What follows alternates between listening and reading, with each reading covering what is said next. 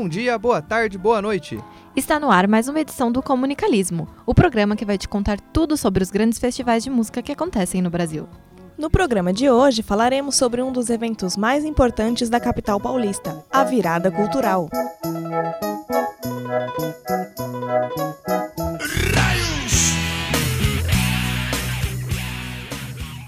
A virada cultural surgiu com o objetivo de oferecer 24 horas de ininterruptas programações culturais dos mais diversos tipos, como música, teatro, exposições de arte e história. O evento foi inspirado na Nuit Blanche de Paris, que acontece anualmente na capital francesa, como uma enorme gama de apresentações madrugada dentro. Desde sua primeira edição em 2005, a Virada Cultural atrai milhares de pessoas de todas as partes de São Paulo e do Brasil, até a região central da cidade. Ao longo dos anos, a festa foi se difundindo cada vez mais por este perímetro, até recentemente incorporar a região da Luz, além da República e Ayangabaú. A primeira edição ocorreu no mês de novembro, o que se mostrou uma escolha inadequada por conta da temporada de chuvas. Nos anos seguintes, o evento passou a ser realizado entre abril e maio. Mas muitas coisas mudaram ao longo dos anos neste festival, o que o tornou ainda mais atraente para o seu público. Em 2007, o evento começou a adquirir o formato mais próximo do que conhecemos hoje. O Teatro Municipal de São Paulo consolidou seu programa de trazer discos antológicos de artistas nacionais, como a reedição do álbum Fino Trato, do Zimbo Trio, e da cantora Elis Regina, que nesta apresentação foi substituída por Fabiana Cosa. O cantor Alceu Valença deu início ao evento na Praça da Sé às 18 horas e o encerramento oficial ficou por conta de Zélia Duncan, que se apresentou no Vale do Ayangabaú. Alma, deixa eu ver sua alma, a epiderme da alma. Assim como na edição anterior, a região do chamado Centro Velho, formado principalmente pela rua 15 de Novembro e ruas adjacentes, recebeu uma grande festa de música eletrônica, com 29 DJs. Pela primeira vez, um palco dedicado à dança foi montado no Vale do Anhangabaú.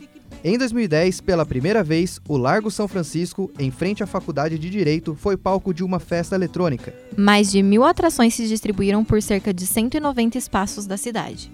A região da Luz, nas imediações da estação Júlio Prestes, foi integrada à virada cultural, com um palco que trouxe shows de Zélia Duncan, Céu, Toquinho e uma homenagem ao quarteto sueco ABBA. Vai voando imensa curva norte-sul. Depois de uma maratona de filmes de zumbi em 2009, o Cine Dom José trouxe como tema nesta edição os lobisomens. Entre os clássicos exibidos estava Um Lobisomem Americano em Londres, filmado na década de 80. No Largo do Arouche, Sidney Macau, Jerry Adriani e Vanderleia animaram o público.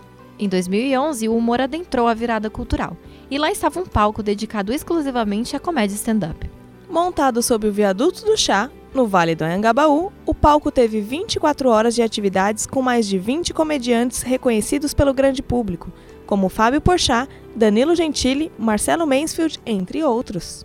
Já em 2012, aconteceu uma novidade no Minhocão, onde restaurantes renomados foram para as ruas. Em parceria com o projeto Chefes na Rua, pratos como a galinhada do chefe Alex Atala, entre outras iguarias, puderam ser experimentados pelo público do evento.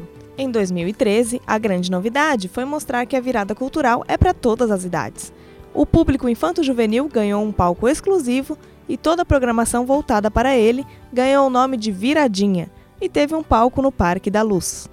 Artistas como o grupo Palavra Cantada e Pequeno Cidadão divertiram a garotada, que também assistiu a apresentações de teatro de bonecos e circo. Uma iniciativa inédita foi realizada na edição de 2014 o palco Braços Abertos, que foi realizado na região central, onde dependentes químicos recebem assistência da Prefeitura de São Paulo. No programa homônimo, foi um dos pontos altos do evento.